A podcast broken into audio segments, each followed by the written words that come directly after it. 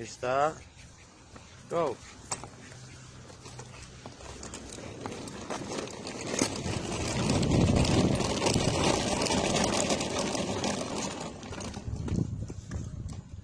¿Y ahora?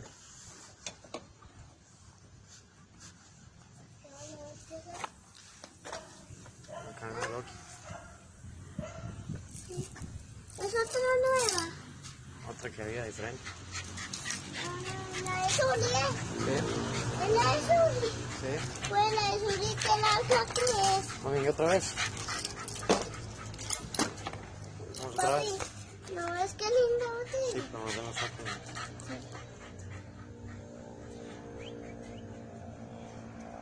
Esta vez lo vale sin tocar el volante. ¿Cómo? Sí, te puedes estrellar así.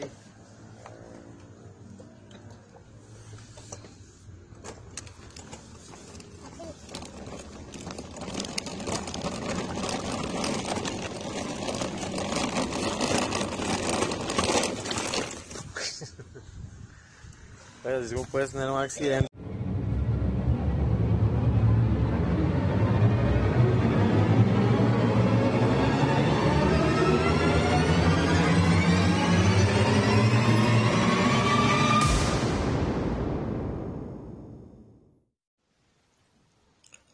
Bienvenidos a un nuevo episodio. Eso es Training Institute Podcast. Un lugar para tener consejos sobre defensa personal, acondicionamiento físico y supervivencia. Hoy nuestro tema un poco sobre las mujeres. Todas las, mujeres merecen la libertad de poder caminar por la calle y desarrollarse sin tener que lidiar con muchísimas molestias.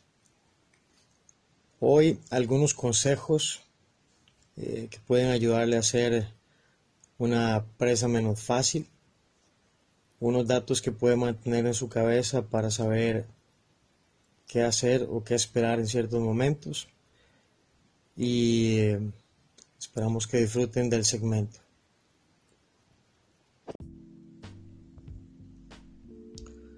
Hoy tenemos unos consejos prácticos principalmente para mujeres para no ser una presa fácil.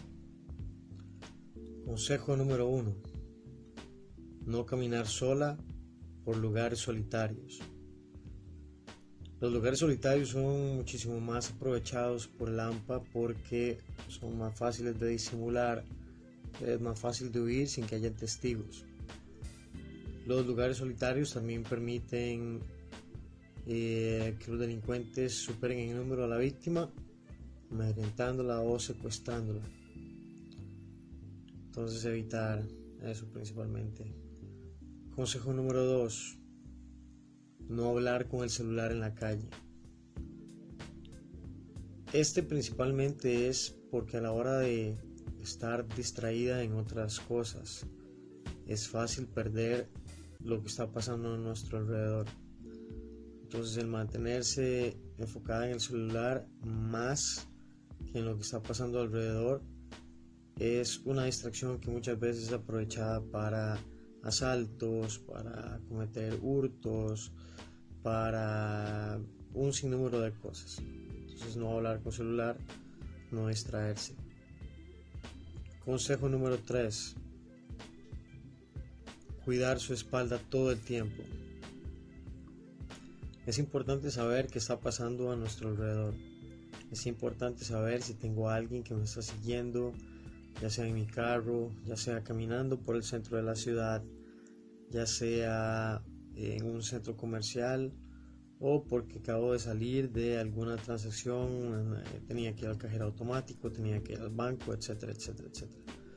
Es siempre importante saber qué es lo que hay en mi espalda, quién está detrás mío, cómo anda, cuántos son, hacia dónde se dirigen, eh, todo, todo, todo. Consejo número 4. No sacar dinero en lugares públicos. Siempre hay ojos que ven lo que otros no ven y oídos que escuchan lo que otros no escuchan. Cuando uno saca dinero en lugares públicos, principalmente si es abriendo la cartera y mostrando toda la quincena, lo único que hace es llamar la atención de ojos curiosos. Y esos ojos curiosos pueden ser el asaltante que me ve en la vuelta de la esquina. Eh, tratar de mantener la cantidad de dinero que voy a utilizar en el momento de realizar una transacción, no tener que sacar mi bolso o decirle a otros dónde es que guardo mi dinero. Consejo número 5. Al llegar al estacionamiento, hacer revisión del vehículo, su estado y principalmente de su interior. Es importante hacer una revisión del vehículo porque alguien pudo haberlo golpeado mientras estaba estacionado. Pudimos haber sufrido una llanta desinflada o una llanta ponchada. Es bueno también hacer una revisión del estado para saber que no nos han quitado una placa, que como dije anteriormente no nos han golpeado el vehículo o tengamos que reclamarle a alguien. Si tenemos un vehículo golpeado, fíjese en el, en el vehículo que está a su alrededor. Si encuentra muestras de pintura similares a las suyas o viceversa, muestras de pintura en su carro que pertenecen al color de un vehículo que está parqueado a la par suya, ese podría ser el responsable. ¿Y por qué revisar su interior? Porque uno no quiere encontrarse una sorpresa ya cuando está dentro del vehículo. Siempre, siempre, siempre hacer una revisión de su interior antes de ingresar. Portar un pequeño foco es un elemento sencillo, fácil. Ahora con la tecnología LED son de eh, muy cómodos y muy portátiles y sirven para ver qué hay dentro de un vehículo.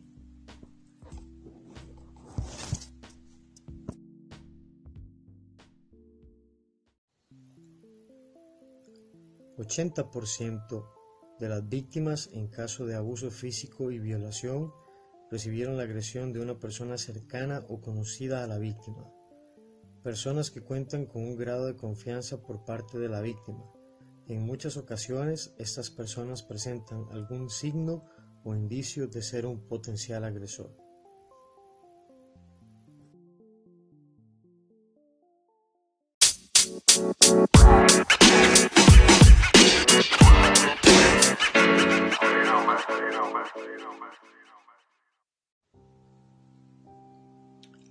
Las mujeres son víctimas de agresiones muchas veces debido a no poder realizar una lectura pronta de las circunstancias en las que se encuentran. Los comportamientos agresivos, posesivos y llenos de celos son signos de un potencial agresor.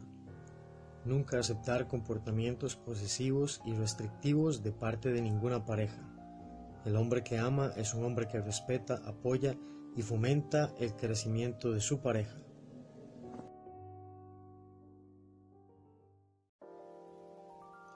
La defensa como medio de supervivencia.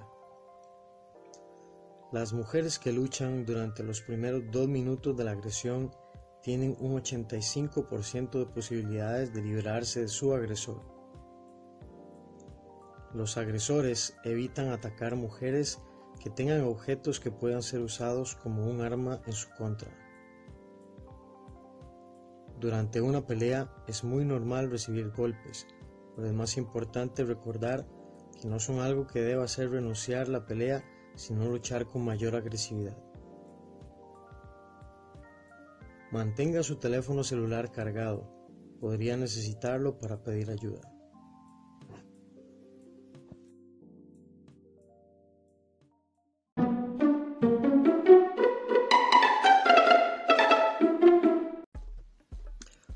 Ante posibles agresores y criminales, recuerde ver qué tiene y qué hace con sus manos.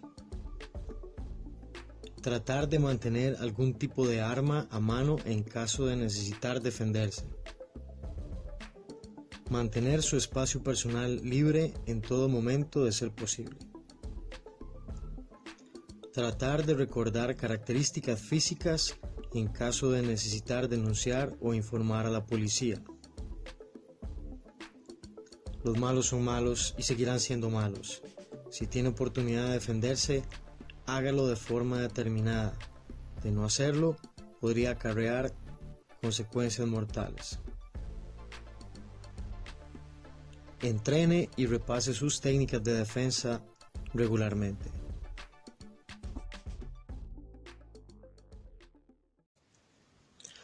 Esperamos que esos pequeños consejos y esta información les sean de provecho. Compártala si siente que es adecuada para otras personas. Difúndala. Eh, ayudemos a que todos vivamos en un mundo más tranquilo, más protegido, más seguro.